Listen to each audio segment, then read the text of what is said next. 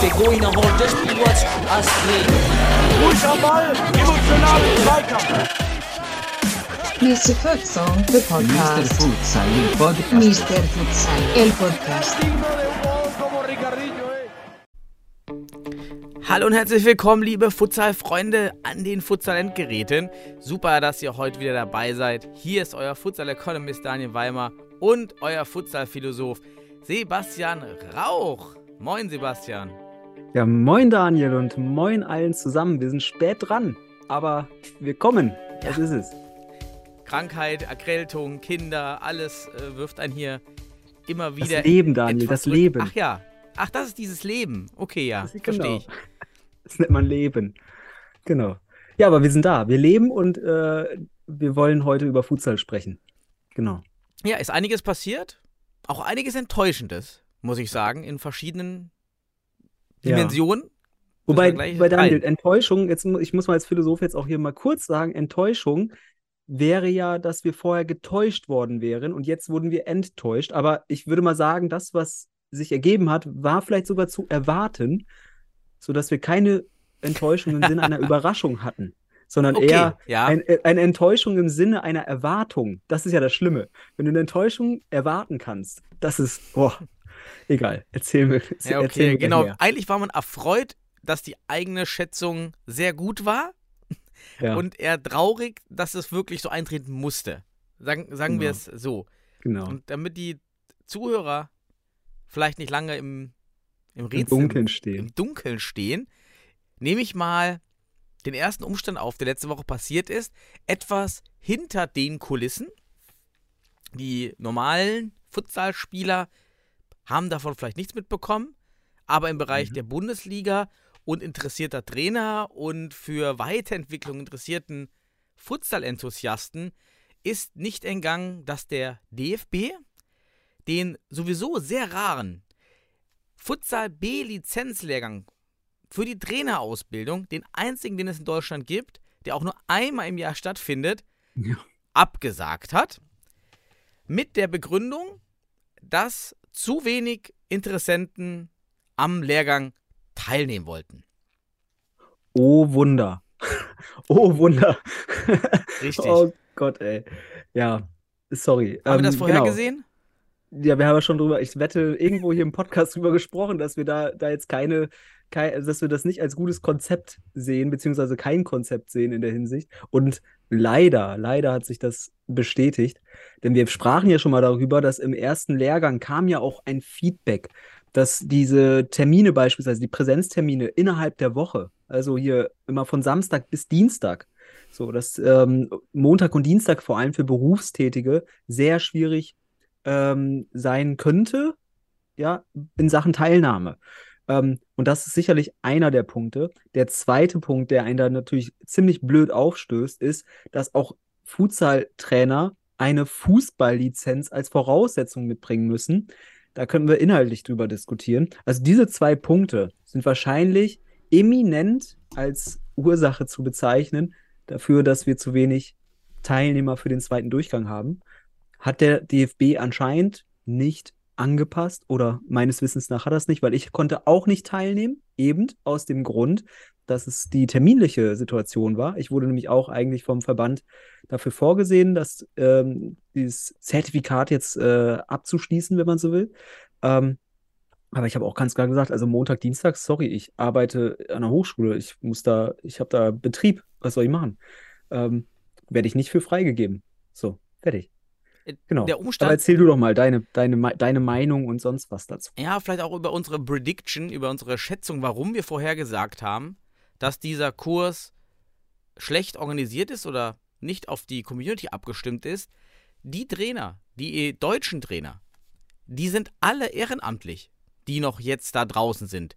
Die, die irgendwie in dem Kreis immer schon waren, also schon in der Bundesliga aktiv waren als Trainer, die hat man mit dem ersten Lehrgang ja abgefrühstückt.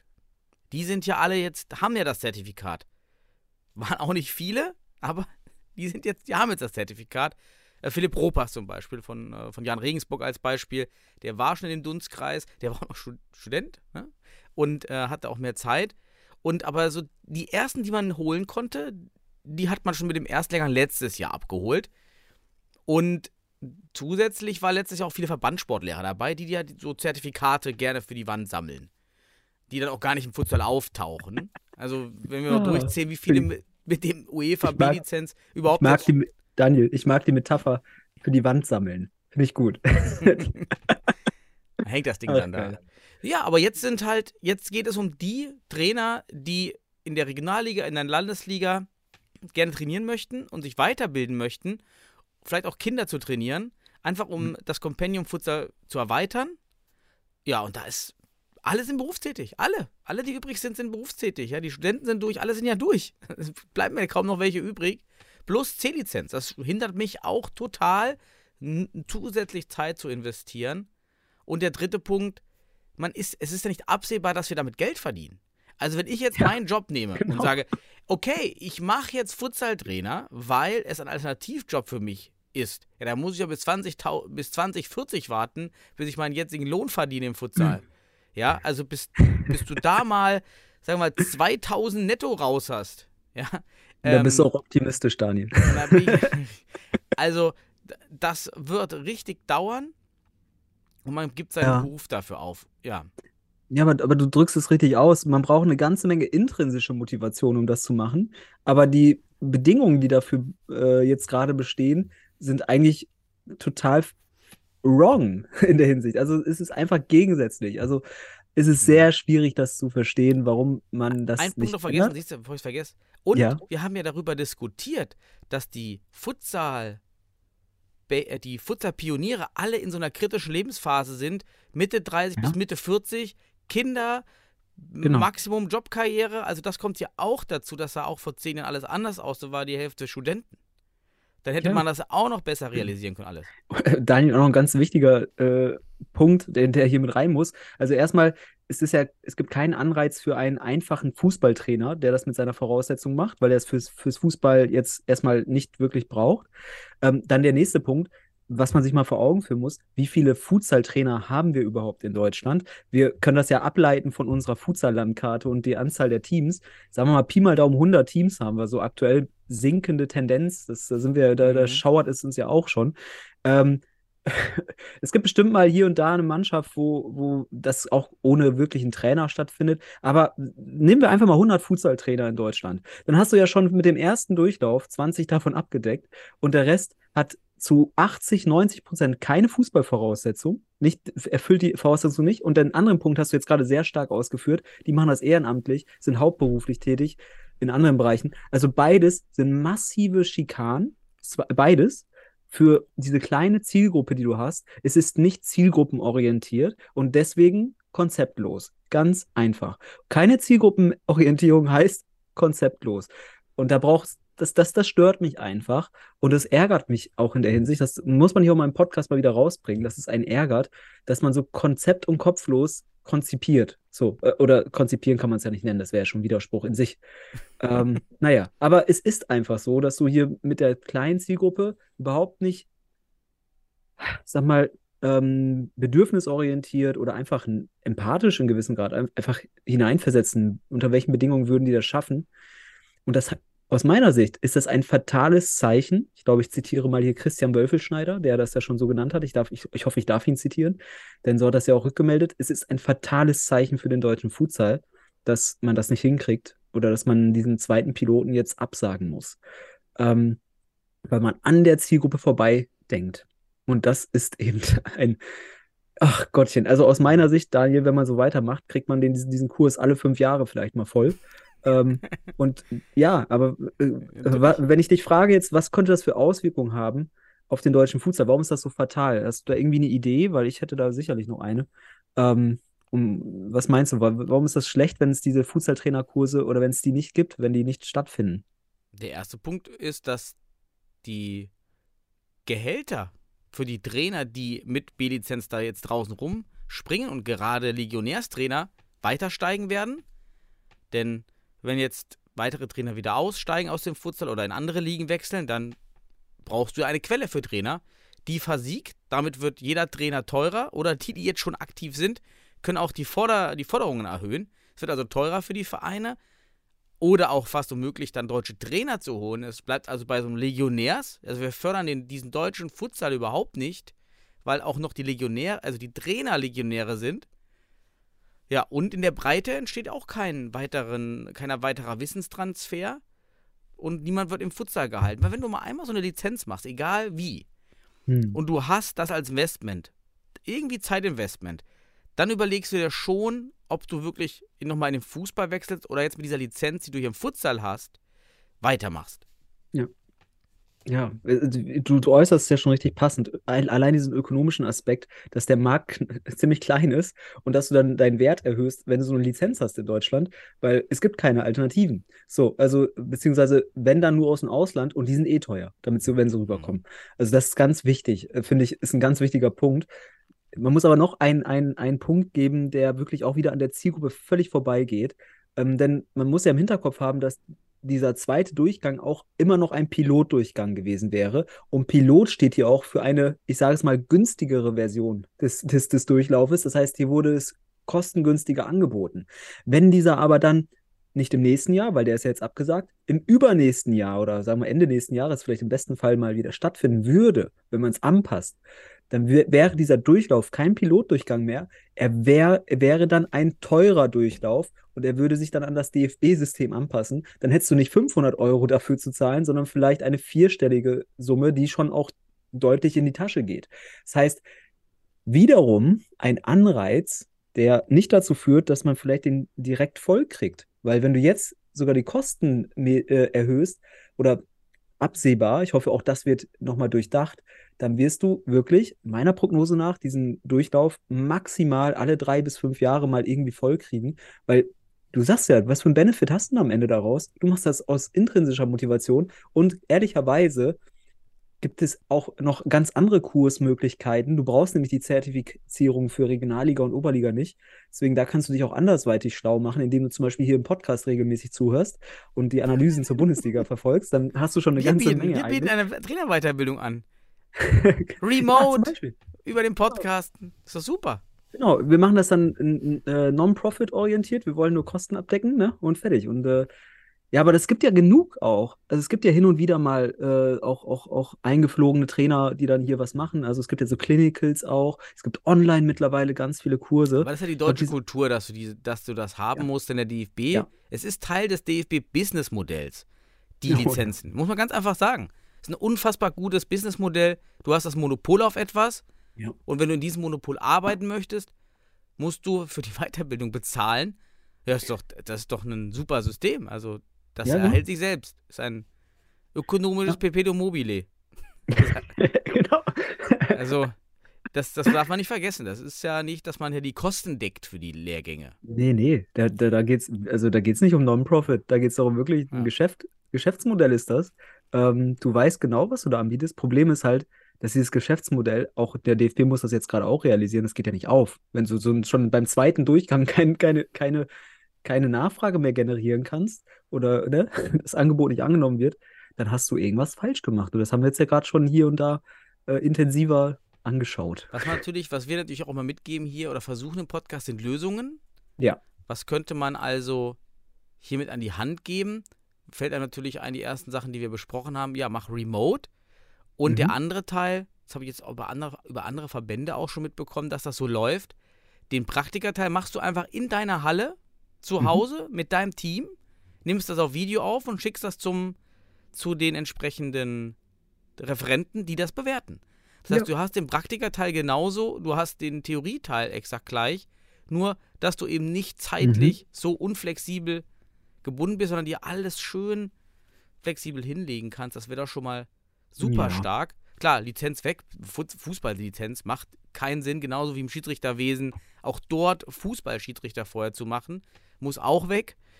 Und ähm, ja, das kann man machen. Oder der Nee. kann sich auch sagen, hey, wir, wir lassen alles, aber dann führen wir den Kurs auch mit einem Teilnehmer durch. Also dann Ja. ist es Ja. ist völlig unabhängig, wie viele sich melden. Dieser Kurs wird durchgeführt. Weil andersrum ist es jetzt für mich, finde ich, auch von der Futsalordnung extrem kritisch zu sagen, wir setzen das voraus, dass ihr das habt, aber hey, wir haben dieses Jahr gar nichts angeboten. Äh, einer wird dabei gewesen sein, der es machen wollte, mit Ja, Sicherheit. genau. Genau. Ja, aber äh, ein Punkt, also zu diesen Videoaufzeichnungen, da muss ich sagen, gibt es in der Pädagogik, vor allem in der Digitalisierung, sicherlich auch geteil geteilte Meinung, Meinung zu, ähm, weil man da natürlich auch nicht alles mitbekommen kann. Ne? Das ist wirklich schwierig. Und, und du brauchst Voraussetzungen, Medienkompetenz. Jemand muss da sein, der es auch wirklich ähm, für eine Prüfungsbewertung auch entsprechend für die Wahrnehmung der Prüfer auch schlussendlich äh, vollumfänglich abdeckt. Ne? Also es könnte schon schwierig werden. Ich würde ganz andere, also ich würde auch nochmal ganz andere Vorschläge reinbringen. Erster Punkt, inhaltlich, auch rein sportwissenschaftlich, wenn man da sich mal mit den unterschiedlichen Inhalten vom Futsal und Fußball auseinandersetzt. Erster Punkt ist, diese Fußballvoraussetzung abzuschaffen. Denn, und das finde ich auch ganz bedeutsam nochmal anzu, anzu, ja, anzuzeigen, hier zu zeigen auch, die Futsal B-Lizenz ist die unterste Lizenz, die du haben kannst im Futsal, im deutschen Futsal. Es gibt darunter noch keine. Das heißt also, es ist schon irrsinnig, sportwissenschaftlich gesehen, überhaupt eine Vorstufe einzubauen für die unterste Lizenz, ja.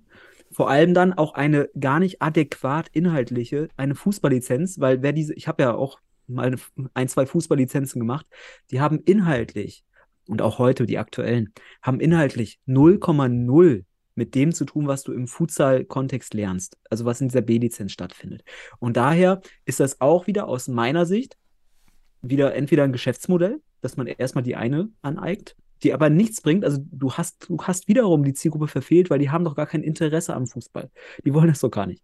So, also ist das, ist das eine Hürde, eine hochschwellige Hürde, die erst, die gar nicht genommen werden will. Deswegen ist einem die B-Lizenz, wenn man es nicht muss, wenn man nicht Bundesliga-Trainer ist, erstmal scheißegal.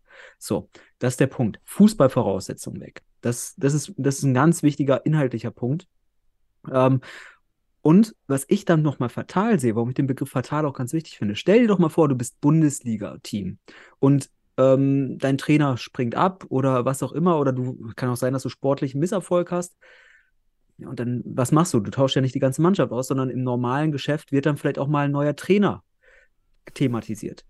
Aber dann ist der Markt ja so klein, so klein, dass du, also ich, ganz ehrlich, wir können die B-Lizenzinhaber aus Deutschland an zwei Händen abzählen, glaube ich. Ähm, also Deutsche. Das ist ja auch fatal für die Bundesligisten. Eigentlich aus meiner Sicht müssten sich Mhm. auch die Bundesligisten für die Trainerqualifizierung einsetzen, damit sie einerseits, wie du schon am Anfang direkt gesagt hast, ökonomisch sich nicht übernehmen müssen für einen Trainer, ja, äh, und einfach auch eine Entwicklung fortführen können mit, auch wenn du mal einen neuen Trainer brauchst und jemand, der dann wirklich auch diese Lizenz hat und vielleicht sogar ein deutscher Trainer am Ende des Tages, wobei ich das gar nicht so als allerwichtig finde. Der Markt muss einfach größer werden, damit du als Bundesligist dich nicht dumm und dämlich bezahlst und gleichzeitig flexibel in Ja, der du brauchst ja. Optionen überhaupt, sonst kannst Ja. du ja gar nicht dein, dein, dein, dich entwickeln. Ja, und in dem Punkt, der ist ja super spannend, den habe ich gar nicht betrachtet. Wenn es mit dem Trainer einfach nicht funktioniert, weil die Mhm. Mannschaft einfach nicht harmoniert mit dem Trainer. Du hast gar keine Option. Genau. Ja, du, Du du, musst Im den- schlimmsten Fall gehen die Spieler. Also du riskierst dann wieder, dass sich, ein Team, dass sich Teams auflösen, weil sie einfach keine Traineralternativen haben. Das gilt ja auch für die Regionalligen. Also ist ja ähnlich. Also auch da gibt es, so könntest du ja mal den DFB fragen, ja, gib mir mal die Liste von B-Lizenzinhabern, dann stehen Hm. da vielleicht im besten Fall 60 drauf und dann kannst du dir mal einen rausziehen. Ja, so, da äh, die sind dann 10 bekannt, drauf die sind oder so. 100% bekannt, du beobachtest den Markt und hast Ja, die auf der Liste. auch. Aber was hast du denn für Alternativen? Du sagst es schon, du hast eigentlich keine, weil eigentlich hast du dann nur noch als Voraussetzung, du brauchst einen Fußball-A-Lizenzinhaber, der aber wahrscheinlich keine Ahnung vom Futsal hat. Den könntest du noch äh, nominell dann verpflichten. Aber das ist doch überhaupt nicht entwicklungsorientiert. Für mich ist das ein Schlag ins Gesicht des Futsals. Also, äh, also wirklich, der DFB hat Aber hier. weißt du, wo, worauf das wieder einzahlt? Alles? Es fehlt ein Futsal-Konzept des DFB. Genau. Weil genau das ist dort auch wieder der Punkt. Was, was verfolgt man mit dem ganzen Futsball? Ja, warum mache ich den Futsball? Winterfußball. Football-Salsa, Winterfußball. Winterfußball, warum mache ich das denn alles? Ähm, wenn ich das mache, um damit die NLZs eine, eine Parallelkarriere haben für die Fußballer, Ja. dann würde es sogar Sinn machen, die, dann kann man das argumentieren. Ja, also wenn das mein Konzept ist, dass die Fußball und Futsal parallel ausbilden und dass es dann in die Richtung geht, dann macht es sogar Sinn, diese Fußballlizenz. Aber dann muss alles andere auch anders eingebettet werden. Alles. Da muss alles anders eingebettet werden. Da kommt der Futsalzwang für die NLZs und dann, dann macht das Sinn. Dann hast du aber auch, und dann kommt der nächste Punkt, dann hast du damit Geld. Dann verdienst du damit Geld. Ey, dann mache ich auch die C-Lizenz. Also wenn ich dann weiß, hey, ich, ich krieg da meine 2, 3 netto, ja, ähm, ja, dann mache ich das. Super. Aber dann ist ein anderes ein ganz anderes Setting, ganz anderes, ganz anderes in, Genau. eine ganz andere Umwelt dann. Und da fehlt, da fehlt das Konzept wieder hinten und vorne. Konzept Ja, aber, aber wir, wir haben ja gerade schon Lösungen wieder auf den Tisch gebracht. Also theoretisch muss man das, ich denke, ich, ich denke mir doch, dass die das auch haben im Kopf, dass sie sich solche Gedanken machen. Woran liegt es dann? Sind das strukturelle Mächte, die da sind, die, wo du nicht gegen ankommst? Ähm, oder ist es einfach, also ich verstehe es nicht, weil die werden das doch spätestens jetzt merken, aber es kam ja auch als diese Punkte, die wir nennen, da bin ich mir ganz sicher, kam auch als Feedback nach dem ersten Durchgang, weil es für viele sehr schwer war, teilzunehmen. Und ähm, sie hätten das nicht gemacht, wenn sie nicht Bundesliga-Trainer gewesen wären. So. Mhm. Und das ist ein ganz wichtiger Punkt. Also, ich denke, es gibt genug Ideen, um ein schlüssiges Konzept zu entwickeln. Also, die sind im Raum. Die sind hier. Die bei uns gerade hier und auch beim DFB. Ich frage mich, warum man es jetzt nicht umsetzt. Warum man jetzt nicht da mal seit Jahren theoretisch da schon herumschwirrt und, und, und weiß ich nicht, Duckmäusertum betreibt. Also, ich will mich hier auch nicht weiter ärgern. Ich will hier nicht den Ewald Lien des, des, des Futsals machen und dauernd hier irgendwelche Sprüche oder noch 20 intellektuelle Minuten an, der Thematik. wir Ja. ärgern uns sehr. Wir ärgern uns Ja, aber es ist, ist, wie gesagt, das ist ein Ding, ähm, und das will ich, ich möchte nochmal den Christian Wölfelschneider zitieren. Das ist fatal für den deutschen Futsal, wenn sowas jetzt hier wirklich nicht, nicht absehbar, nicht absehbar funktioniert. Das mit dem Futsal, das ist, wir können nämlich nicht absehen, ob der dritte Durchlauf dann funktioniert. Wir haben auch keine Information, wie viele Teilnehmer denn jetzt sich gemeldet hatten oder nicht. Äh, wir wissen aber, es gibt eine ganze Menge Interessen, äh, Interessenten, die aber eben aufgrund der Voraussetzungen, zum Beispiel der Fußballgeschichte oder der wöchentlichen Termine, nicht können. Also, lieber DFB, konzipier um, wenn du denn mal konzipierst. Das ist ganz wichtig. Modifiziere, verändere, pass dich der Zielgruppe an. Und das heißt, du musst dich vielleicht auch von irgendwelchen Glaubensansätzen trennen. Zum Beispiel, Mhm. dass man eine Fußballlizenz als Voraussetzung für die unterste Futsal-Lizenz braucht. Ach Gottchen, ey, das Ja. ist sportwissenschaftlich auch total ein Irrweg. Ein Irrweg aus meiner Sicht. ja. Ja, egal. Irrweg, So. Irrweg ist, ist, ist ein gutes Stichwort. Denn der nächste Irrweg, oder die nächste Enttäuschung, Brückenbauer hier. ja, ja, die nächste Enttäuschung, über die wir natürlich reden müssen, ist das Abschneiden der deutschen Futsal-Nationalmannschaft beim Nordic Futsal Cup. Für Ja. alle, die nicht so in diesem Cup drin waren, das kann dann auch gar nicht so überraschen, weil es wurde kaum mediale Werbung für diesen Cup gemacht in Deutschland. Kaum auf irgendwelchen Kanälen war von diesem Cup die Rede. Ja. Nur Futsal Insider wussten das letztendlich. Leider sehr traurig. Es gab auch keine Live-Streams, die ich jetzt äh, irgendwie, oder auch keine super Highlights, außer bei Instagram einige Szenen, die ich jetzt wahrgenommen hätte. Mhm. Und es war auch unter der Woche irgendwie mitten am Tag, also da muss man ja auch arbeiten, ist jetzt auch. Aber egal. So. Problematisch. Finnland war gar nicht dabei. Finnland hat sich zu einem anderen Tournament äh, anreizen lassen. Was war das? Dieser International Cup, ja. ne? Ich glaube, da müssen wir vorher klären. Also der Nordic Cup ist ja eigentlich ein, ein, ein, ein Wettbewerb, auch ich glaube UEFA gestützt, aber ein Wettbewerb der skandinavischen Nationen. Also da Teilnehmer sind im Ursprung Dänemark, Schweden, Norwegen, Finnland und wenn einer nicht kann, meistens ist es dann sogar Grönland, die da sogar schon dran teilgenommen haben. Das habe ich mal recherchiert.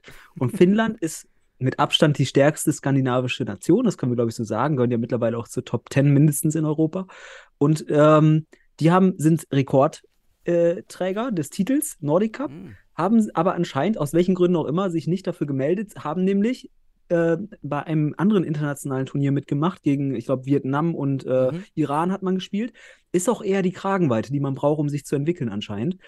Und jetzt fehlte halt Finnland und man hat anscheinend Deutschland als, als nächsten skandinavischen, wenn man so will, also Flensburg ist ja schon auch recht skandinavisch, ähm, hat man sich wohl Deutschland dann mal angefragt und man hat natürlich als Deutschland gesagt, ja, das ist super, das sind Gegner, gegen die wir uns auch ähm, ja, messen können.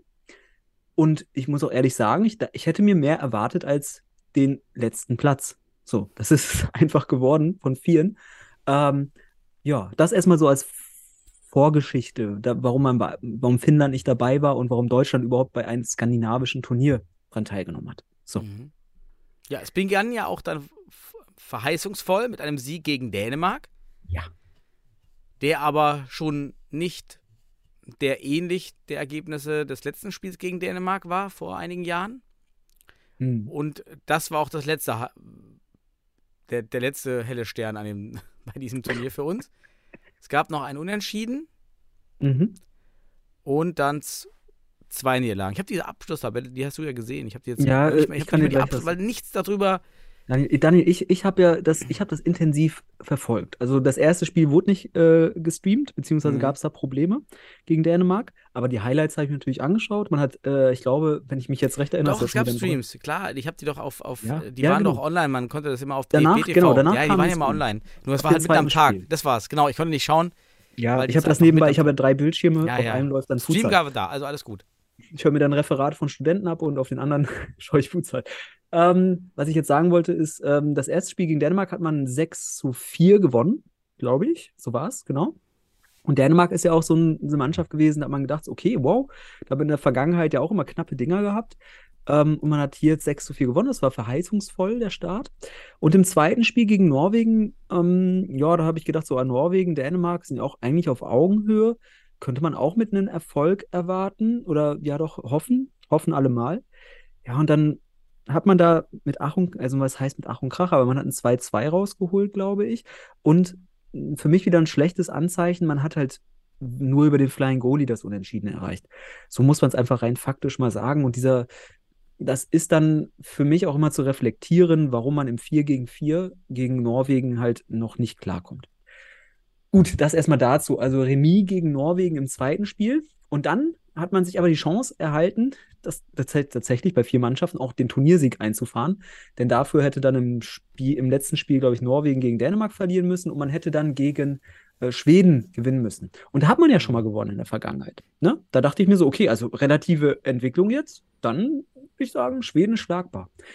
Ja, aber man hat dann gegen die Schweden, ähm, man muss auch sagen, das muss ich auch mal vorab sagen, bevor ich hier irgendwie einen Hammer raushole, weil das will ich gar nicht. Ähm, muss aber sagen, dass die Chancenverwertung von Spiel zu Spiel schlechter wurde. Also ich glaube, äh, dann gegen Schweden hat man es ganz deutlich gesehen. Ist jetzt nicht so, dass man keine Chancen hatte, aber man hat das Spiel 2 zu 4 verloren. Ja. Gut, und dann hat man da schlussendlich in dieser Tabelle nicht den ersten oder zweiten Platz belegt, sodass man jetzt hier interessanterweise, um auf Spiele zu kommen, hat man sich bei diesem Nordic Cup dazu entschlossen, man macht dann nochmal ein Finale und ein Spiel um Platz 3, und zwar erster gegen zweiter, spielt das Finale. Das war dann natürlich Schweden und Norwegen. Äh, und Deutschland hat dann nochmal noch mal gegen Dänemark gespielt. Und ja, das letzte Spiel gegen Dänemark, das ging dann ein wenig in die Hose, würde ich mal sagen. Denn man hat erst 6-4 gewonnen gegen Dänemark gehabt und jetzt hatte man in äh, Sandefjord, war das, in Norwegen dann, 1 zu 4 verloren. Vor allem in der zweiten Halbzeit musste man sich da wirklich äh, den Dänen unterlegen geben, muss man einfach so sagen. Ähm, und da habe ich dann gedacht, okay, also da war die Luft, die Luft war nach dem ersten Spiel schon relativ raus. Woran liegt das, dachte ich mir. Hm. Aber was mich stört, ist am Ende des Tages einfach auch einerseits, das, das, natürlich macht man da Marketing-Sprech, Niederlage im Spiel um Platz 3, aber es ist halt der vierte von vierten, von vier Plätzen in einem Turnier, wo wir jetzt gesagt hätten, also erster oder zweiter wäre schon, wäre schon eine schöne Entwicklung gewesen. Und es ist der, in der Hinsicht, das, was du am Anfang sagtest, vielleicht eine Enttäuschung tatsächlich, weil wir uns doch mehr oft haben in der relativen Entwicklung zu anderen Nationen bisher. Und ähm, ja, das ist so mein Eindruck zu dem Turnier gewesen. Ich will gar nicht auf einzelne Spieler eingehen oder sonst was. Äh, Hätte ich jetzt, auch- könnte man noch enorm, aber will ich gar nicht, weil, ähm, ja gut, einen Punkt müssen wir sagen. Irgendwann müssen aber auch, auch irgendwann müssen die Ergebnisse für sich selbst sprechen. ja, wenn das wir tun sie ja. Das ist ja das wieder Ding. das Thema Nationaltrainer auf den Plan werfen, jetzt mal wieder müssen. Jetzt, wir sagen ja schon seit drei Spielen, wir müssen das Thema Nationaltrainer endlich angehen in Deutschland. Gut, aber wie auch besetzen, es hat ja weiter keine LB-Lizenz. Genau, gibt ja gar keinen Trainermarkt in Ja, Deutschland. genau. Also, Der Trainermarkt ähm, ist zu leergefegt. teuer. Also von daher. Aber was, was ich halt meine, oder was wir immer wieder meinen, und das hat man jetzt in diesen letzten Wochen gemerkt, ist eine relative Futsal-Entwicklung gegenüber anderen Ländern. Und wir stehen hier. Wir stehen einfach auf demselben Stand relativ wie vor vier, fünf, sechs Jahren. Ja, Vielleicht, vier, vielleicht sagen, drei, ne? vier Jahre. Was eine sind relative also- Entwicklung ist, haben zwei Teams gezeigt. Nämlich Frankreich. Frankreich hat jetzt gegen Kroatien 4-0 gewonnen. Das ist eine starke relative Entwicklung gegenüber vor vier, fünf, sechs Jahren. Und auch die Österreich. Österreich besiegt die Slowakei mit 5 zu 2. Ja. Da Ja. habe ich auch ganz kurz mal mit, mit, mit Sebastian Huber uns ausgetauscht. Und es ist ganz interessant, Österreich hat auch eine gute Futsal-Philosophie, eine Alternative. Also macht nicht dieses Deutsche, wo wir versuchen, viele High-Level-Rotation in, in ein Ja. Team zu bekommen, was eben die Futsal-Basics teilweise noch nicht kann oder das Level der Futsal-Taktik, äh, Technik eben noch nicht hat wie andere Nationen, die diese Futsal-Taktik nutzen. Da fehlt We weißt du, Futsal-Technik. Ich habe eine Frage, weißt du, was da für ein Trainer ist in, Ost in Österreich? Ist das, ist das ein Österreicher oder ist das irgendwie ein Portugies oder so? frage mich gerade. Mm, Ja, warte, muss ich, muss wenn, wenn dann, auf jeden Fall ist es halt die relative Entwicklung, ist halt abhängig von deiner Spielphilosophie, wie du gerade schon sagst. Und ähm, da sieht man halt, und ich, ich habe ja so eine Theorie aufgestellt. Daniel, so, darf ich kurz meine Hin- und Rückspieltheorie Ja, für ja, das bitte. deutsche Nationalteam ausdrücken? Meiner Meinung nach ist eben die Spielphilosophie der deutschen Nationalmannschaft so ausgelegt, dass du in einem ersten Spiel gegen eine Mannschaft, die dich nicht kennt oder die dich, ne, die du lange nicht gespielt hast, relativ gut mithalten kannst, aber spätestens in einem zweiten Spiel, aufgrund der fehlenden Variabilität, die du hast, ähm, weil du sehr leicht zu lesen bist durch dieses Rotieren, Laufwegspiel und so weiter, also wenig individuelle Entscheidungen. Und auch der Raum, die Möglichkeit, der Möglichkeitsraum ist sehr gering in der Hinsicht in, im deutschen Spiel. Und auch in der Defensive macht man bisher immer noch einfach mitlaufen. Also auch das ist bei jemandem, der einen Trainer hat, ein Gegner mit einem guten Trainer und Spieler, die das gut adaptieren, die vielleicht auf deiner äh, Augenhöhe sind, national spezifisch, aber alleine das Analysevermögen wird dann dazu führen, dass Deutschland im Rückspiel den kürzeren zieht. Weil man einfach die Fehler der Deutschen sehr offensichtlich sieht und gleichzeitig über Individual- und kleinere gruppentaktische Mittel, aber auch grundsätzlich vom, vom, vom, vom, vom Matchplan her, dann viel besser adaptieren kann. Weil es einfach so wenig Variabilität im Spiel gibt. So, und dann kommt dann hier und da mal ein, ein individueller Fehler noch dazu von einem deutschen Spieler, was ja immer mal passiert, aber dann werden die halt sehr schnell ausgenutzt.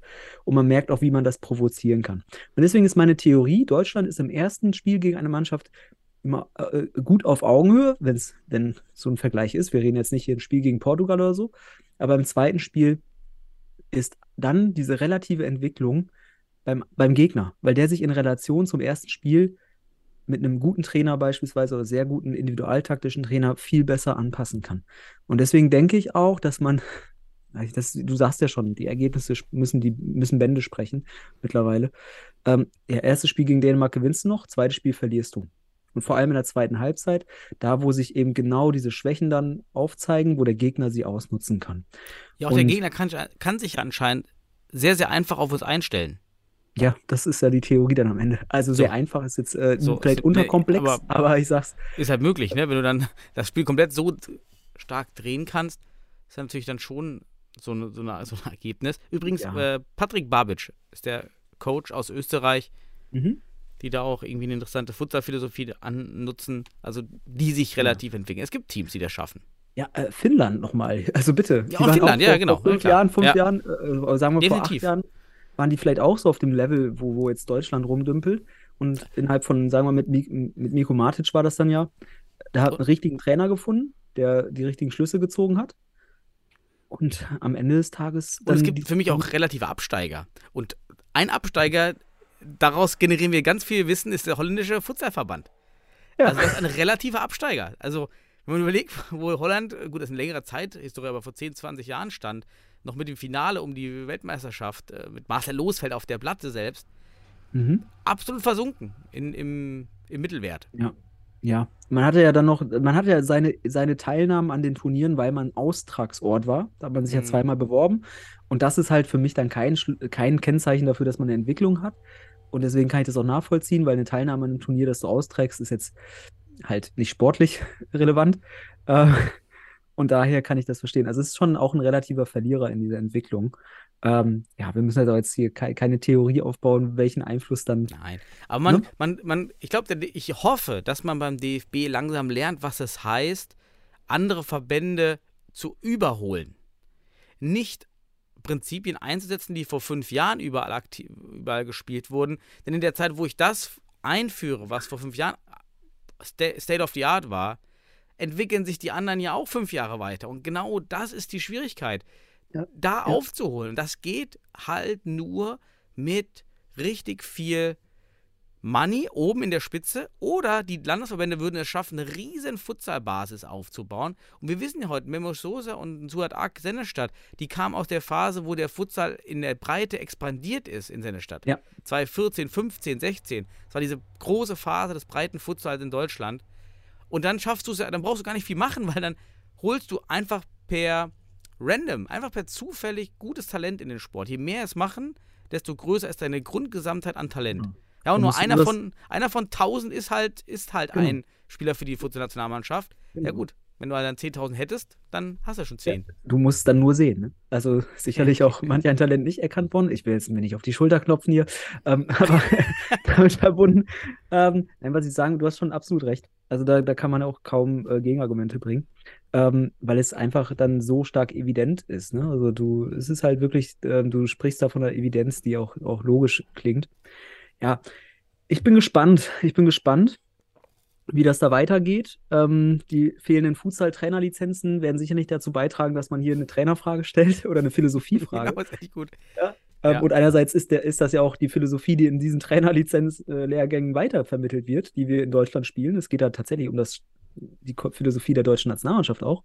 Ähm, das heißt, ähm, ich sag mal ein, ein, nochmal ein, ein, ein wissenschaftlicher Hinweis, weil ich komme aus dieser Entwicklungsorientierung auch stark, aus der Pädagogik. Und was, glaube ich, du hier ähm, bemängelst, ist, dass man sich immer nur an der Vergangenheit adaptiert. Was früher erfolgreich war, das versucht man nachzuahmen oder sagen wir mal adaptieren, dieses Anpassen. Und hier fehlt das Akkumulieren, also eigene Dinge, die man draufsetzt, summiert, ne, draufsetzt und eigene, das ist eben, das ist das Einzigartige daran, ähm, oder was Kreatives, was dein, deine Kultur, deine Philosophie ausmacht, was dich unberechenbar für den Gegner macht, sodass er dich Mhm. nicht nach zwei Spielen so lesen kann, dass er alles erwartet, was du machst. Ähm, und das meine ich, dieses Adaptieren ist eine Grundlage, aber man muss irgendwann ins Akkumulieren kommen, ins Draufsetzen, was Neues hinzufügen, eigene, eine eigene Handschrift einfach reinkriegen, die für den anderen nicht lesbar ist. Und das sind halt diejenigen, ich glaube, da ist Finnland ganz groß, da ist Frankreich ganz groß, die haben eigene Aspekte mit reingebracht, sodass eine Mhm. Top-Nation wie Kroatien gegen Frankreich auf einmal 4-0 verliert, weil sie es nicht mehr lesen konnten. Ne? Und die sind gut, muss man einfach sagen. Also Frankreich und Kroatien. Kroatien wird uns wahrscheinlich auch noch ordentlich Packungen geben. Wir haben ja bald die Möglichkeit zu zeigen, dass wir uns auch relativ weiterentwickeln. Vielleicht doch. Wenn Ja. wir auch gegen die Slowakei spielen, wie Österreich. Schöner Messer. Denn wir Mhm. spielen ja gegen die, gegen die Slowakei in Deutschland, in Dresden, in dieser schönen, modernen Digitalhalle. Und da kommt Aha. der dritte Enttäusch, der, der dritte Enttäuscher mit rein. Da kostet die Karte, glaube ich, oberster Rang 70 Euro. Für ein Ja. Futsal-Länderspiel, von dem wir schon aus dem Castello wissen, dass die Nachfrage sehr gering ist nach Futsal. Vor allem sehr preissensitiv. Ja? Also die Preiselastizität im Futsal ist enorm. Also für jeden Euro, den du da mehr drauf, für jeden Prozent Preisaufschlag verschreckst du 10 Prozent, oder? Habe ich das Gefühl. Also, das ist Ja. schon sehr, sehr preissensitiv. Ja, was soll das denn jetzt schon wieder, Sebastian? Nee, ich, ich, ich wollte ja, ich habe ja geguckt, ich wollte eine Karte kaufen. Nein, ich habe mal geguckt und dann schlackerte ich mit den Ohren, weil ich sah, so VIP-Plätze, das sind diese zentralen Plätze an der Mittellinie, von unten bis oben, ne? Ähm, und dann dachte ich so, Mhm. also eine normale Karte, die günstigste Karte, also an den, auf Torhöhe, ähm, ist 8 Euro. Das ist ja schon mal, das, da, da finde ich noch, das ist okay, Ja. ne? 8 Euro, okay. Und die, m- ich sag mal, dann näher zur Mitte wird es teurer, dann machst du einen Sprung auf 12 Euro. Das ist auch in Ordnung. Das sind noch 150 Prozent des, klei des kleinen Preises, völlig in Ordnung. Aber dann kriegst du für Schnittchen und Cola, die du dann noch vielleicht dazu kriegst, ein, ein Aufschlag von, jetzt, das sind ja von, wenn man von 12 Euro gehen, das, wenn ich mich richtig, wenn ich verrechne, sind das immer noch 58 Euro Aufschlag. Das sind, glaube ich, 83 Prozent mehr. Das sind 70 Euro, die du dann zahlst für ein Futsalspiel in Deutschland. Dann dachte ich so, warte mal, warte mal, ist das nur eine subjektive Empfindung, dass das zu viel ist? Ähm, weil erstmal, ich finde es du kannst als, als, als betriebswirtschaftlicher Experte, als, als, als Ökonom da sicherlich gleich nochmal ein bisschen Feedback geben, wie so ein Preis entstehen kann. Aber dann habe ich halt geguckt, wenn ich jetzt ein Handball-Länderspiel mir anschauen will, zwischen Deutschland und Schweden, also auch wirklich zwei Top-Nationen, dann zahle ich für den gleichen Platz ohne Schnittchen und ohne, ohne Cola. Natürlich, aber ich zahle 38,50 Euro für eine etablierte Sportart und habe da sogar mehr oder weniger wirklich auch ähm, hoch Wel- Weltklasse Sport. 38,50 Euro. Selber Platz, nur dass ich auf Cola und Schnittchen verzichte. Dafür hole ich mir eine Currywurst und eine Cola für, für 8 Euro und dann habe ich 45 Euro gezahlt Ja, irgendwie. Man muss, glaube ich, sagen, das Buffet bei den Spielen ist sicherlich nicht diesen Preisaufschlag wert, weiß ich selbst. Würde ich nie zahlen. Also nachdem ich jetzt weiß, was es dort an Schnittchen gibt, never. Also das generiert das gar nicht. Ja, Klar, Daniel, man muss ja sagen, wir waren ja schon häufiger im VIP-Bereich Ja. bei Länderspielen. Ne? Ich Kennen wir ja. VIP hat zwei, hat ja zwei Wirkungsmechanismen. Einmal, dass du das Spiel besser siehst und eben entspannter mit einer Versorgung. Auf der anderen Seite willst du netzwerken, weil du dort oben ja eine sehr, sehr hohe Selbstselektion hast von Leuten aus dem Spitzensport oder die in dem Sport entsprechende auch Funktionsträger sind. Ja, nun gibt es halt im Futsal auch gar nicht so viele. Und äh, warum sperrt man jetzt schon wieder Plätze für andere Zuschauer für dieses gefühlte, wir sind hier. Ja, es hat für mich das Geschmäckle, dass wir schon wieder viel mehr Sinn als der Futsal ist. Viel mehr. Mhm. Ja, also ich weiß nicht, ob, ob Länder in unserem Verhältnis VIP-Tickets in ihren Länderspielen zeigen. Aber das habe ich ja seit Jahren, dass das nicht gut ist, dass wir die Heimspiele schon so, media so im Umfeld aufpeppen. Als wären wir schon viel, viel weiter, sonst sind auch für die Spieler ist das schwer. Viel schöner wäre es gewesen, wenn wir weiter in den Turnhallen spielen würden, bis wir mal weiter hochsteigen im Ranking. Und dann haben auch die Spieler immer so das Gefühl, dass man sich auch optisch weiterentwickelt. Nur so sind die Spieler schon optisch am Maximum. Also das, was das Umfeld betrifft, wird sich nie verbessern mehr. Das ist Maximum. Da wird nie mehr kommen. Außer mehr Zuschauer. Hoffentlich. Mal irgendwann. Hoffentlich. Aber gut, 8 Euro, 12 Euro, trotzdem schwer. Trotzdem schwer, weil, ich meine, das ist Dresden. Ja, Borea Dresden, noch eine vierte traurige Nachricht, hat sich aus der Futsal-Regionalliga zurückgezogen. Ja. Wir haben dort aktuell nur zwei Vereine und mit Hohenstein-Anzahl drei im Umkreis von 100, Ki- 200 Kilometern. Das Castello liegt in einem Bereich, wo, im, wo wir im selben Einzugsbereich 50 Futsalvereine haben. Ja. Und es läuft nicht. Oder Futsal-Teams, nicht Vereine, aber 50, ja, 50 sind es 50 vielleicht nicht. Lass es 40 sein im Niederrhein. Ja, aber Egal. du, was du aufzeigst, ist einfach, du hast da eine gewisse äh, Zielgruppe, die auch Ja. so ein Spiel besuchen würde. Total, auch Hamburg. Ja, Hamburg Ja. hast du eben auch viele Futsalvereine. Hier halt nicht. Und dann 12 und 8 Euro finde ich auch teuer dafür, dass dort Ja, kaum Futsal-Fans sind. Ich würde mir erwarten, mach doch mal die Halle kostenlos. Hauptsache, da kommen Zuschauer. Das ist doch, das, das ist doch die Chance. Irgendwelche Vereine, Fußballvereine da in diese Halle zu holen, Kinder in die Halle zu holen, dass die sich das anschauen und dadurch ein bisschen mit dem, mit dem Futsal in Verbindung kommen. Dann mach doch keine Einschränkungs-, äh, keine Hürden von 12 Euro für eine Karte, wo du gut siehst. Ja, ist ein falsches Konzept. Ja. Also, dann nimm auch nicht die teuerste Halle. Also, das ist halt, die Genau. Halle ist einfach teuer. Ich frage mich auch, warum ist man nicht einfach nach Hohenstein gegangen? Einfach wieder nach Ja. Hohenstein. Stimmung, geil. Ja. Gute, gute, gute Struktur, gute, Vor- also schade eigentlich. Na, aber ähm, ich muss auch noch mal zu dem Punkt was sagen. Ähm, ich glaube, diese 12 und 8 Euro, das dachte ich auch erst so, bevor ich die 70 Euro gesehen habe, da dachte ich schon wieder, oh, das ist ja günstig.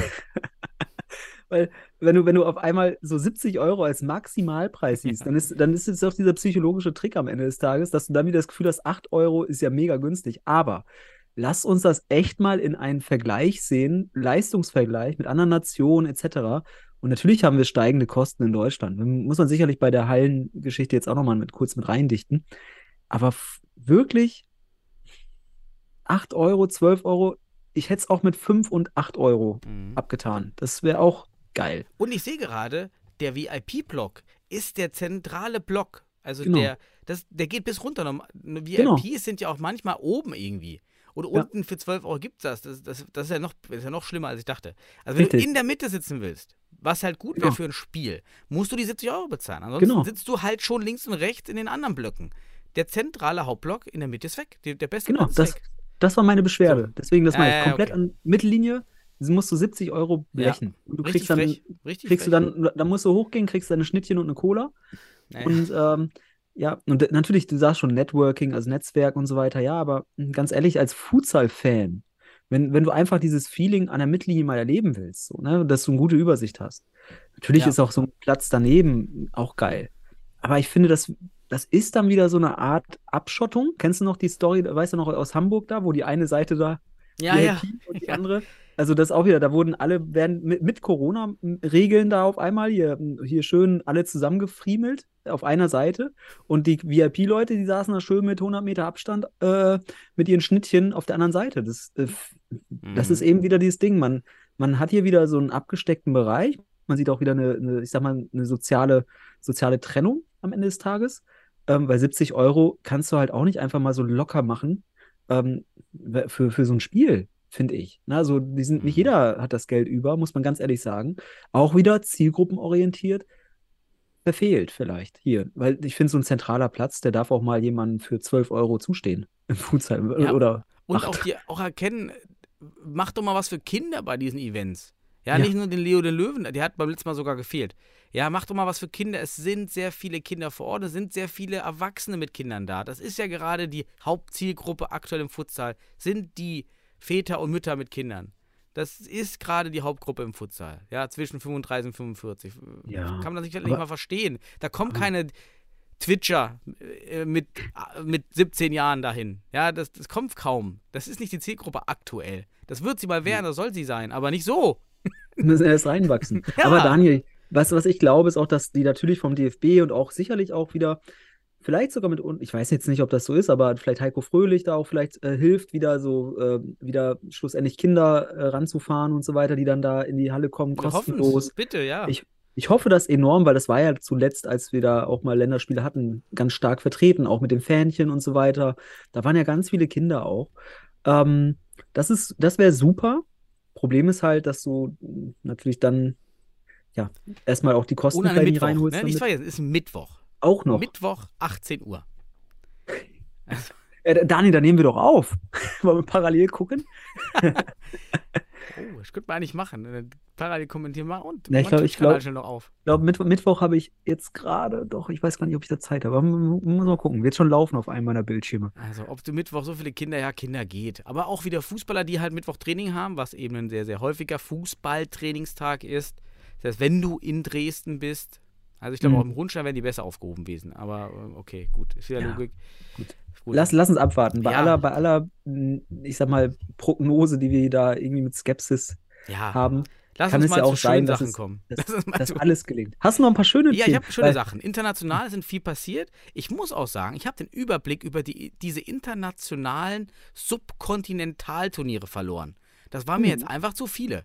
Also, das war ja einmal der Nordic Futsal Cup. Ja. Dann gab es diesen Futsal Continental Championship. Das war mit Marokko, gewinnt gegen Iran. Fand Genau, cool, das war, Marokko wo, wo sich- Finnland teil, dran teilgenommen Das war der finnländische, genau, die haben da auch mitgemacht. Fand ich klasse, dass Marokko den Iran hier schlägt. Mhm. Ähm, toll. Also das ist eine, auch eine relative Weiterentwicklung für Marokko, gene, definitiv, dass man das geschafft hat. Wir haben die Ozeanienmeisterschaft gehabt. Neuseeland gewinnt hier 6 zu 2 gegen unsere Lieblinge von den Solomon Islands. Sind jetzt nicht mehr Könige aus Oh. Ozeanien. Australien nicht dabei, da die beim Asien-Teilstaaten oder Südasien Championship. Ähm, das war also auch schön. Und dann gab es noch das Futsal Finalissima. Das gab es ja auch noch. Und da hat diesmal Portugal gegen Spanien 4 zu 2 gewonnen. Im Finale. Also das ähm, überall sind schon die Favoriten in den Finalen, muss man sagen. Also das, das kommt schon vor. Aber ein paar Überraschungen. Mit Marokko, Neuseeland haben wir da auf jeden Fall was Neues gehabt. Und wir könnten jetzt darüber reden, nach diesen internationalen Sachen. Ah, ich habe noch ein, eine News, fand ich ganz süß, heute gesehen. Vom WSV Wuppertal. Die haben so T-Shirts gemacht und der WSV Wuppertal hat einen Futsal-Förderverein im Hintergrund laufen, über die die verschiedene Projekte laufen lassen, was eine sehr, sehr clevere Idee ist, wo, um auch an weitere Fördergelder zu kommen und auch einfach Mhm. anders agieren zu können als Ja. der reine Wuppertal SV. Das ist schon gar nicht so dumm. Und wir haben so ein T-Shirt, das fand ich nicht schlecht. Da steht drauf: Futsal fürs Tal, wertvoll, sauber, vital. Aber ich. Ja, es ist ein Reim am Ende. Der, dieser Rhythmus, äh, vielleicht hast du ihn auch falsch äh, ausgesprochen, aber ja, also vital ist ja schön. ja, Futsal fürs Tal. Also, das fand ich irgendwie ganz. Schön, schön, einfach schön Aktion zu sehen, was man im Futsal auch für, für andere Aktionen starten Ja. kann. Ja, ansonsten die Regionalligen können wir mal durchgehen. Denn Ja, dort wurde Futsal gespielt letzte Woche. Mhm. bevor wir jetzt wieder in die Bundesliga dieses Wochenende gehen. Und in der Futsal-Liga West gab es den ersten Spieltag. Und weiß nicht, wie du das siehst, aber für mich natürlich die erste, eigentlich Überraschung. Wir, hm, wie sagen wir es? der erste Gradmesser für Gütersloh. Denn Gütersloh war ja medial ganz präsent, hat Mhm. auch wirklich also medial über ihre Kanäle verlauten lassen, wir wollen hier Meister werden. Also ganz deutlich. Ja, also wir Ja, man hat Ambitionen gezeigt. ja, richtig ambitioniert. Und verliert dann direkt 2 zu 6 sehr, sehr deutlich gegen Holzpfosten Schwerte, die ich jetzt gar nicht so stark eingeschätzt hätte, weil viele neue Namen dabei. Mhm.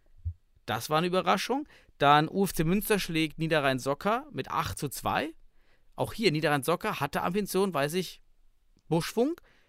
Äh, Münster war ja sehr wackelig letzte Saison, haut hier erstmal einen raus. Ja gut, und Futsal Panthers Köln 18 zu 2 gegen Sportclub am Rhein, Fenerbahce Mhm. Köln. Deutlich wie erwartet vielleicht. Was sind so deine ersten Ideen zu, dem, zu den Ergebnissen?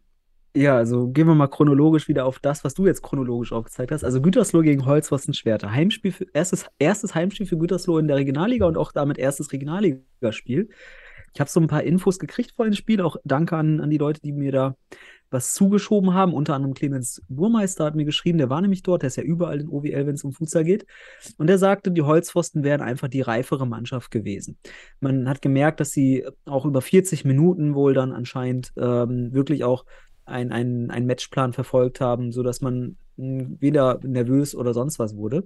Und gleichzeitig muss man sagen, so wurde es mir auch dann nochmal gerückmeldet von zwei Leuten, dass der Keeper Azizi, also der ehemalige MCA äh, in der Bundesliga, jetzt ja bei Holzpfosten anscheinend dann auch erster Torwart, hat auch eine überragende Leistung gezeigt, sodass halt die Holzpfosten gepaart mit dem Torwart und wir sagen, der Torwart ist durchaus wichtig für Erfolg. Hier hat man es gesehen. Ähm, ja, und Gütersloh, ich habe ja gesagt, hm, muss man abwarten, mal schauen, weil vielleicht diese Ambitionen, die muss man natürlich auch mit Wissen füllen. Und vielleicht wissen die noch nicht genug, um zu wissen, dass sie zu wenig wissen. Und deswegen jetzt ist das ein wichtiges Ergebnis, so einen vom Bug zu bekommen, Um um in auf den einen, Dunning-Kruger-Effekt hin. ja, das ist der Dunning-Kruger-Effekt, genau. Aber das ist ganz wichtig, das zu realisieren. Ich habe damals auch mit dem MCH mein erstes Spiel gegen die Holzpfosten 7-0 verloren. Zum Glück war das nur so ein Freundschaftsspiel. Und danach habe ich, m, zwei Monate später haben wir 11-3 gewonnen. Ähm, weil wir ganz viel aus dieser Niederlage ge gelernt haben. Wir haben ganz viele Fehler erkannt und konnten daran arbeiten. Und das ist Entwicklung. Und wir werden halt nicht auf Platz 1 geboren. So, wir müssen dahin gehen. Und ich glaube, Gütersloh, wenn sie da jetzt vernünftig ähm, analysieren und aus den Fehlern lernen, gehe ich davon aus, dass sie auch sicherlich auch den ein oder anderen Sieg einfahren werden und sicherlich auch in der oberen Tabellenhälfte was zu suchen haben. Man muss aber sagen, wenn ich aufs nächste Ergebnis schaue vom Futsal Panthers Köln, die, die geben halt schon wahrscheinlich richtig ordentlich Gas. Also die geben sich dann auch nicht mit einem 10-0 oder sowas zufrieden. Die hauen da gleich 18 Dinger rein. Also die sind sicherlich auch heiß. Die wollen jetzt sicherlich auch hier wieder die Meisterschaft einfahren und den nächsten Versuch Richtung Bundesliga starten. Sodass man ja die Panthers sowieso von Anfang an sicherlich im Westen als, als einen der Top-Favoriten wieder oder als den Top-Favoriten sicherlich nennen muss. Und Münster kann ich nicht einschätzen. Du hast ja den Niederrhein-Zocker, äh, da hast du Erfahrung. Aber Münster scheint auch gut gestartet zu sein. Ähm, ja, und vielleicht wäre wär auch spannend, wenn diese drei etablierten Clubs Köln, Münster und Schwerte sind ja auch irgendwie die Teams, ähm, die in der Vergangenheit neben dem MCH immer auch oben mitgesprochen haben. Vielleicht sprechen die ja dieses Jahr auch ein bisschen. Ähm, wobei es fehlt dann noch Wuppertal und Detmold, die sicherlich auch nochmal ähm, was können. Also mich freut erstmal, dass die Liga läuft und dass ich sehe, anscheinend äh, sind ein paar Teams dabei, die was auf dem Kasten haben, die wollen gewinnen und ähm, könnte ein schönes, schönes Ding werden. Also die ersten fünf, sechs habe ich das Gefühl, die können sich gegenseitig ärgern. So, Punkt. Zum Ja, Besten. Kommen wir, kommen wir zur Regionalliga Nord. Auch dort wurde der erste Spieltag ausgespielt. Mhm. Mm, Dort gewinnt zunächst der BFC Nordheide gegen Hannover 96 mit 8 zu 6. Maihan 8 zu 4 gegen Deportivo Inter. Wolmertshausen ist back. Die, die hatten letztes Jahr erst so einen steilen, so einen steilen Saisonstart und dann dieses Abflachen nach hinten. 5 zu 4 gegen die Futsalfalken als Oldenburg. PTSK Kiel Mhm. verliert direkt gegen Sparta. PTSK Mhm. war ja auch letztes Jahr mit Favorit. Ja. Und dann gab es noch das Spiel Maihan gewinnt gegen Hannover 96. Maihan ist mit sechs Punkten vorne, sind lange dabei. Mhm. Ist auch ein Team aus vielen malaysischen Spielern, indonesischen Spielern, meine ich. Ähm, weiß nicht, ob das jetzt immer noch so ist, aber jedenfalls war das mal vor einigen Jahren so. Ich habe da in dieser Liga, muss ich sagen, überhaupt kein Gefühl, jetzt, wer da Favorit sein könnte. Ich weiß es nicht. Also, ja, in der Liga ist ja auch am meisten Fluktuation, weil die Nordvereine alle jetzt in der Bundesliga sind. Also der Norden Ja. ist ja auch mit drei Hamburger Teams am stärksten vertreten in der Bundesliga.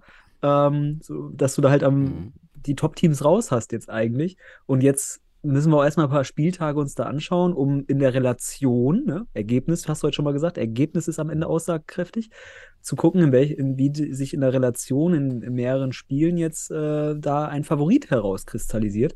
Es sind aber, und das finde ich ganz erfreulich, ganz enge Ergebnisse für Fußballverhältnisse. 8-6, 8-4, 5-4, 4-6, 0-1. Das ist auch ein Deut darauf, dass auch hier wieder Spannung angesagt sein könnte. Ähm, und das erfreut mich erstmal. Das heißt, wir haben auch im Westen vielleicht dann, ja, vielleicht mehr Spannung in Zukunft. Jetzt hier im Norden hoffentlich ein bisschen mehr Homogenität in der Leistung, weil dann ist das ist sehr wichtig. Konkurrenz erzeugt einfach am, dann mögliche Entwicklungen. Und anstatt dass da jetzt hier zwei Teams oder ein Team vorne wegläuft und alles gewinnt, mal schauen. Ich bin gespannt auf die ersten zwei, drei, vier Spieltage im Norden. Ähm, und würde jetzt dann noch kein Urteil über irgendeinen Favoriten äußern. schwierig, ja, sehr schwierig. Auf jeden Fall, ja. Alle sind da weiter dabei in der aktuellen Phase. Total gut, nämlich im Gegensatz zur Regionalliga Nordost. Wir haben es eben schon erwähnt. Ah, Korea ja. Dresden hat sich zurückgezogen, wenige Spieler, keine Konstanz, weite Fahrten. Man fragt sich, warum hat sich nicht Heidenau, Omidian Dresden und Mhm. die Borea Dresden zusammengetan, ein Futsal, einen großen oder eine große Abteilung gegründet, weil Heidenau hatte sich ja schon vor der Saison abgemeldet. Schade. Ja. Ansonsten hat jetzt im letzten Spieltag Dresden 10 zu 1 gegen Omidian Dresden gewonnen, also läuft es auch nicht in Dresden bei dem, bei dem Äh, Jena. Jena. Jena hat 10-1 gewonnen gegen Genau. Dresden. Dann Kroatia Berlin schlägt Blumenstadt United aus Erfurt mit 7 zu 2 und Siemensstadt, die noch vor zwei Wochen, vor einer Woche 28 zu 0 gegen CFC Hertha verloren haben, gewinnen gegen UFK Potsdam, Potsdam mit 6 zu 5. Also da scheint ja auch richtig viel möglich zu sein, jedenfalls unten. Aber ich glaube, oben mit Liria, CFC und Ja. Atletico, ähm, da wird nicht mehr, da wird nicht viel passieren. Ich glaube, das wird so eine Zweiklassengesellschaft. Ja, aber was mich dann interessiert, ist am Ende des Tages einfach auch dann, es geht ja hier auch dann um, um die Bundesliga wieder. Ähm, du hast vier Teams vielleicht, die sich wieder gegenseitig ärgern. Wir haben jetzt nicht dieses System wie letztes Jahr mit äh, zwei, äh, zwei, zwei unterschiedliche Ligen, die am Ende zusammengeführt werden. Das heißt, hier wird ab sofort jeder Punkt mitentscheidend sein. Und ähm, ja, Hertha, Atletico und C ja, Kroatia und Liria das sind schon Teams, ich glaube, die können sich je nach Tagesform und Spieler zu, äh, äh, Spielerkader sicherlich auch ärgern. Bin mal gespannt, wer sich da durchsetzt. Auch hier noch keine Aussagekraft, aber interessant, dass man jetzt schon so, ja, Jena hat ja auch noch letztes Jahr versucht, äh, ein Wörtchen mitzureden. Ich habe aber das Gefühl, dass man hier nach drei Spielen mit nur drei Punkten Hm. wahrscheinlich Das weniger zu tun. ne? Genau. Weißt du, was mit der Regionalliga Süd ist? Denn ich finde, die Regionalliga Kommst Süd weiterhin nicht im, D im DFB-Net oder respektive Fußball.de. Südwest sehe ich, aber Süd finde ich nicht. Nee, selbst Südwest sind nur irgendwie zu, Freundschaftsspiele online. Ah, nicht hier, wenn ich weiterklicke. Stimmt, da ist eine Liga. Futsal Club Nova, Trier, TSG Ja. Mainz und Friesenheim. Also nur vier Teams. Ja, Ja. das hat der Christian im letzten Podcast angesprochen. Dann da hätte wäre schön gewesen, wenn man das anders organisiert hätte über Hessen irgendwie. Gut, Hauptsache Ja. die Spieler machen dort alle ihre Spieler durch und, und Ja, bleiben immerhin, global, ne? immerhin auch Vereine der letzten Saison, dass sie jetzt hier dabei sind, ne? Natürlich Mainz sowieso. Da haben wir uns eh gefreut, aber dann hier auch Trier, Nova Club und Friesenheim sind ja auch schon bekannt. Das heißt, ist auch, wenn sie die zweite Saison durchziehen, schon mal ein Zeichen der Etablierung und der Stabilität. Muss man sich zufrieden geben mit Vieren im Südwesten. Leider. Aber ja. Im das Süden weiß ich jetzt nichts. So interessant. Ob da mal irgendwann was kommt. Kann Ja, uns da jemand aufklären? Wie, Ja, wo- wie sieht das im Süden aus? Wann geht's da los? Die anderen Landesligen sind ja auch schon teilweise gestartet und Verbandsligen haben auch noch wenig Spiele gespielt. Wir haben Niederrhein haben gespielt, unsere zweite hat gewonnen, unsere dritte verloren. Hätte, ah, ich Zeit gehabt, hätte ich mitgespielt. Ich will ja doch wieder die Saison einige Spiele machen. Wenn ich jetzt nicht so verschnupft gewesen wäre, ich sollte gestern bei der ersten bei uns mittrainieren. Oh, das wäre es gewesen. Dann nochmal dann noch mal in der Bundesliga. Aber Ja, du warst doch zu sehen in den Highlights. Man hat dich doch Ja, gut stimmt. gesehen. Ich war ja in den unten an meinem Zeitnehmertisch. Ich habe einen unglaublich Ja. guten Ticker gemacht. Unglaublich. Unglaublich. Den besten Ticker. Ich gucke ich mache immer mit Timestop mit. Ich mach, du kannst ja im DFB-Net, im Live-Ticker Timestop mitmachen, sodass die Zeiten wirklich stimmen. Machen auch viele. Da musst du halt immer mit, mitstoppen, weil mich nervt Es das ist- dann auch immer diese Umrechnung mit den Zeiten auf der Anzeigetafel und im DFB-Net, weil die eine zählt hoch und die andere zählt runter. Das finde ich geil. Da bist du sehr engagiert. Also für alle, die mal einen guten Ticker sehen wollen, sollten wir bei Fortuna beim letzten Spiel gegen Stuttgart reinschauen. Dann Mal sieht man gucken, wie es Daniel morgen Weimar. wird. Wir haben morgen die neue Halle. Das wird natürlich nochmal ein Gradmesser, Mhm. Die ganze Organisation umzuwerfen. Neue Halle, alles neu, wir müssen alles rankachen. Mhm. Ja, wollen, wollen wir zum Abschluss kurz einen Ja. Blick auf morgen geben? Ja, kurz, gerne. Kurze Tipps, Tipprunde. Bundesliga, ja, lass Tipprunde machen. Ich muss jetzt hier nicht die Bundes den Bundesliga-Trailer einfahren, aber ich muss jetzt gerade mal erstmal hier die Bundesliga suchen in meinem ganzen Wirrwarr, der ganzen. So, da habe ich doch einen Link direkt. So. Morgen. Ja, ist ja schon morgen. Äh, Mhm. Veröffentlichen wir das eigentlich noch direkt am Freitag? Wahrscheinlich, ne? Ähm, muss ja. Wäre ein bisschen blöd.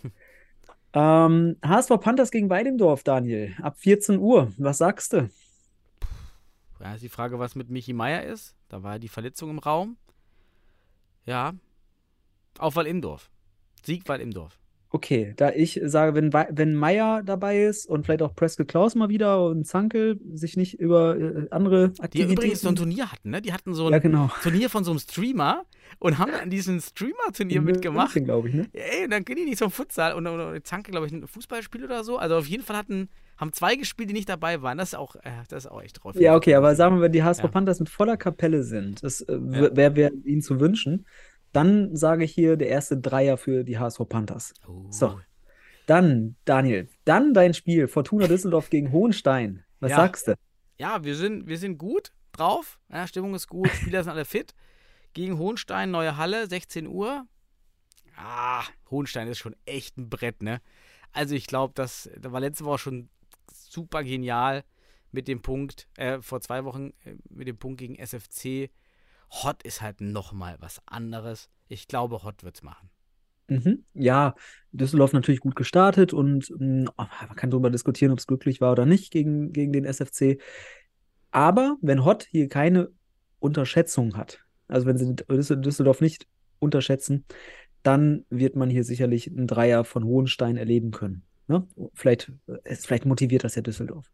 Gut, dann Wacker Eagles gegen St. Pauli, das erste Hamburger Derby. Soll ich, ich also meine Prediction ist Spielerbruch.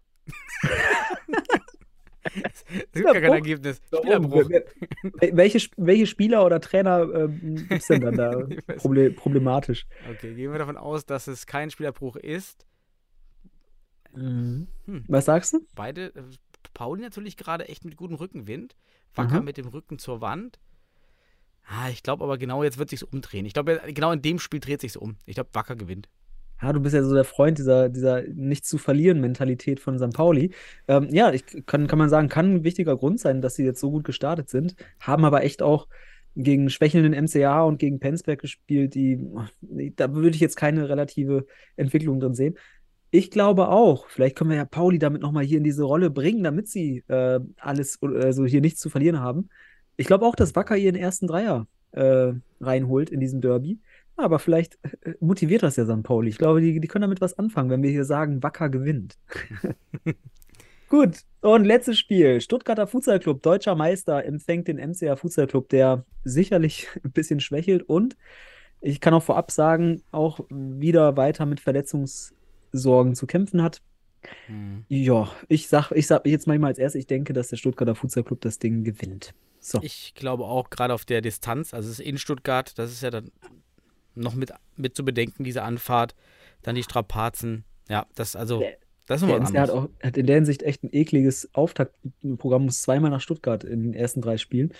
Und ja, ich glaube aber, Penzberg gegen Jan Regensburg. Hast noch vergessen, am Sonntag. Ach, am Natürlich, Sonntag, Penzberg, in Penzberg gibt es doch nur Sonntag die Halle. Hast du recht. Und um 13 Uhr. Gibt es Genau. immer 13 Uhr die Halle in Penzberg. Ja, weil Ja. danach wird auch Fußball gespielt. Das ist doch ganz wichtig. Oder davor, was auch immer. Hm. Ähm, ja, äh, komm, ich sag mal, Regensburg. Regensburg holt seinen Ja. dritten Sieg im dritten Spiel. Ich glaube auch nicht, dass Penzberg da. Also nach den Defensiv, nach diesem Chaos in der Defensive, das kann Penzberg kaum in einer Woche jetzt äh, rausräumen. Und in zwei Wochen hatten sie Zeit. Also wenn Jan Regensburg, das tun sie, das analysiert hat, dann Jan Regensburg. Also, da brauchst du nicht viel analysieren eigentlich. Aber ähm, Ja, also ich denke auch, dass Jan Regensburg die reifere Truppe ist. Und ich finde es aber geil, Regensburg wurde ja damals von Penzberg aus der Bundesliga rausgeschossen, wenn man so will. Mhm. Und können sich jetzt hier revanchieren. Und ich finde, durch den dritten Sieg in Folge mehr oder weniger auch schon Richtung, äh, Richtung Klassenerhalt schielen, weil das wäre schon eine etablierte Leistung dann, wenn du drei Spiele, drei Siege hast. Und Regensburg fühlt sich auch irgendwie nicht wie Aufsteiger an. Noch irgendwie fühlt sich das. Das fühlt sich an wie eine, eine richtig geile Truppe. Mhm. Ähm, unabhängig davon, was man da für eine moralische Gefloskel über Jugendspieler hat und sonst was, haben wir gesagt, soll man einfach offen mit umgehen, spielen guten Futsal, freuen wir uns drüber. Ja? Fertig. Schön. Ja, dann. Schönen Futsal-Samstag. Ja, das wünsche ich dir auch, das wünsche ich allen anderen. Ja, Nicht schönen Gruß an, die, äh, an alle Zuhörer und macht euch schöne Futsaltage. Ciao. Ciao.